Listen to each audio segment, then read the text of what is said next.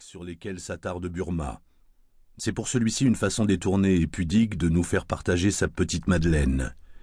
À trop s'attarder dans les décombres pittoresques laissés derrière les caravanes de roulottes et de camions, on finit par dresser soi-même le chapiteau de son propre cirque, et le plancher du manège inexorable où l'on tourne en rond sur un air dont le choix est libre.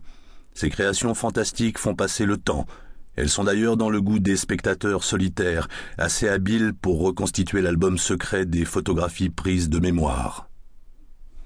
En rôdant dans les décombres pittoresques de ces souvenirs forains, pour les prêter à Nestor Burma, Mallet nous en dit beaucoup. Ni le détective de choc ni son créateur ne contrediront Macorlan lorsqu'il conclut Rien ne se prête mieux au commerce des fantômes que les personnages de la vie foraine. Francis Lacassin.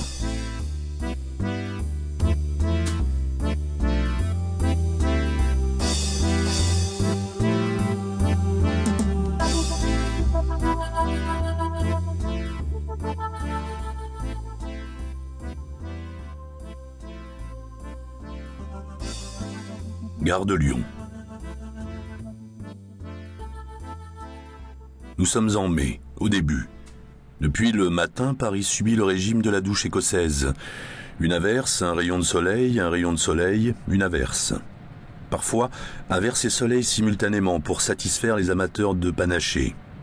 Montre en main, ça fait bien vingt minutes qu'il n'a pas plu. Ça ne peut pas durer. Ça ne dure pas. Comme je contourne la colonne de juillet, à la bastoche, pour m'engager dans la rue de Lyon, la flotte remet ça. Le pare-brise se constelle et ruisselle, et j'entends les gouttes marteler le toit de la voiture.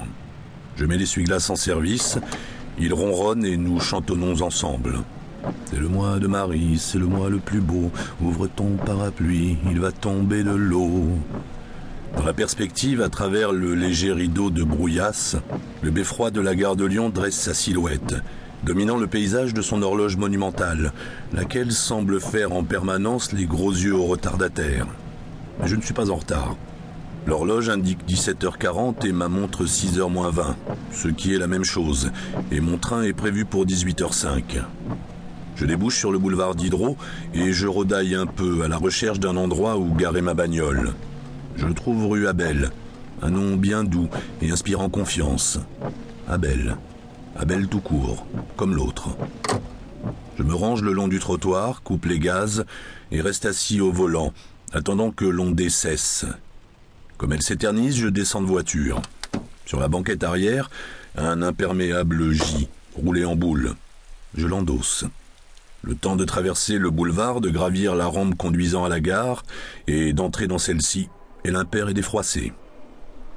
Je me procure un beau ticket de quai flambant neuf au distributeur automatique et... Blanc. Voilà que ça me fait tout drôle de sentir ce carton de 15 cm carrés en ma possession. 15 cm carrés de souvenirs, là, au creux de ma paume. Des souvenirs sur la qualité desquels je n'ose pas m'interroger. Oui, ça me fait tout drôle.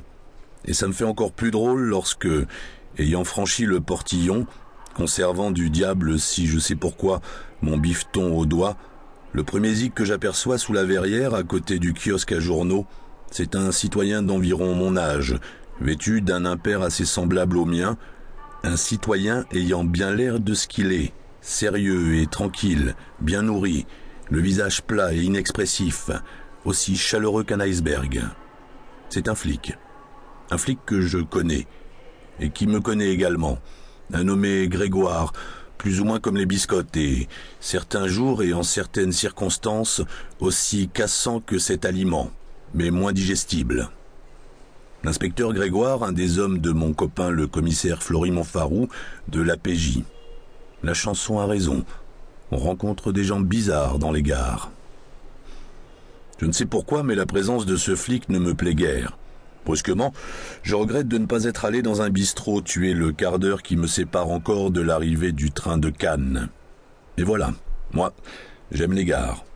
Amour ou pas, je m'apprête tout de même à prendre la tangente. Polop. Métier oblige, Grégoire n'a pas ses yeux dans la poche.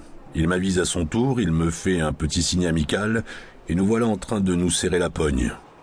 Ça gaz? Ça gaz. Il ricane lourdement. Partez en voyage? Il désigne ce sacré billet de quai que je m'obstine à tenir comme le Saint-Sacrement, ou peu s'en faut. Alors, on remet ça, hein on rebrûle le dur. Comme tout le monde, il sait que jadis j'ai pas mal contribué à aggraver le déficit du PLM. Ça s'appelait comme ça à l'époque. Je lui retourne son ricanement, en moins réussi, et comme il faut toujours tout leur expliquer à ces gars-là, même quand ils font semblant de ne rien vouloir demander, je lui dis que je viens attendre Hélène, ma secrétaire qui est allée se faire bronzer sur la côte d'Azur. Il haussa un sourcil. En mission? En vacances? Elle prend des vacances de bonheur, hein? Je vous dis, il leur faut tous les détails. Oui, je fais. Je n'ajoute pas. Et vous Qu'est-ce que vous maquillez dans le coin? Je ne l'ajoute pas, premièrement parce que je m'en tamponne, secondo parce que ma question ne lui plairait peut-être pas. Mais il n'est pas chien, Grégoire, il est dans un de ses bons jours. Il me confie que lui, c'est sa femme et sa nièce qu'il vient attendre. Euh, vous ne le savez peut-être pas, mais j'ai un frère qui vit à Marseille. La petite n'a jamais mis les pieds à Paris. Nous allons la garder quelques mois à la maison.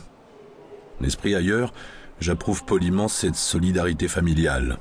Grégoire roule une cigarette et l'allume. J'ignore quel tabac il emploie, mais ça ne sent pas bon. Et moi qui humais avec une espèce de volupté, l'odeur de charbon émanant d'une locomotive faisant la petite folle sur une voie proche. Il me gâche tout mon plaisir. Pour limiter les dégâts, j'introduis ma bouffarde dans le décor. Je, n'y suis pas retourné depuis la dernière fois, reprend Grégoire. Ce n'est pas une lapalissade ou une quelconque tentative comique. C'est sa façon de s'exprimer, sorte de langage secret. Moi non plus, je réponds. On ne le dirait pas, mais nous parlons de Marseille. Évidemment, il faut le savoir. Ah, c'est vrai, dit Grégoire. Nous y étions ensemble? Oui. Affaire euh, vachement mystérieuse, hein? Oui. Et qui nous a filé du tintouin. C'est bien simple, je n'ai pas eu le temps de visiter la ville. Ah. ah j'aurais bien voulu, pourtant. Euh, d'après ce que j'ai entendu dire, aussi bien par mon frère que par des collègues, paraît-il que c'est pas mal, comme ville. Pas mal, non. Vous la connaissez bien? Pas tellement. Il ôte le mégot de ses lèvres, le bigle avec dégoût, comme s'il s'apercevait à l'instant qu'il fume un tabac dégueulasse, et le balance, presque sur les godasses bien cirées d'un type qui passe dans nos eaux. Le type nous lance un sale œil. Grégoire n'en a cure. Il dit Les Allemands ont tout foutu en l'air. J'opine d'un bref mouvement de tirelire. Il parle certainement du vieux port et du pont transbordeur. S'il parle d'autre chose, ça ne fait rien. Depuis qu'ils ont perdu la guerre, les Allemands ont le dos suffisamment large pour tout supporter. Mais il parle du vieux port, la suite le confirme. Il veut savoir si j'ai utilisé le pont transbordeur. Je dis oui. Il sourit. Ah, enfin, il y a une chose qu'ils n'ont pas pu détruire ou emporter, hein? Je ne demande pas laquelle, encore qu'il donne l'impression d'attendre une initiative de ce genre de ma part. Merde, il est assez grand pour les questions et les réponses.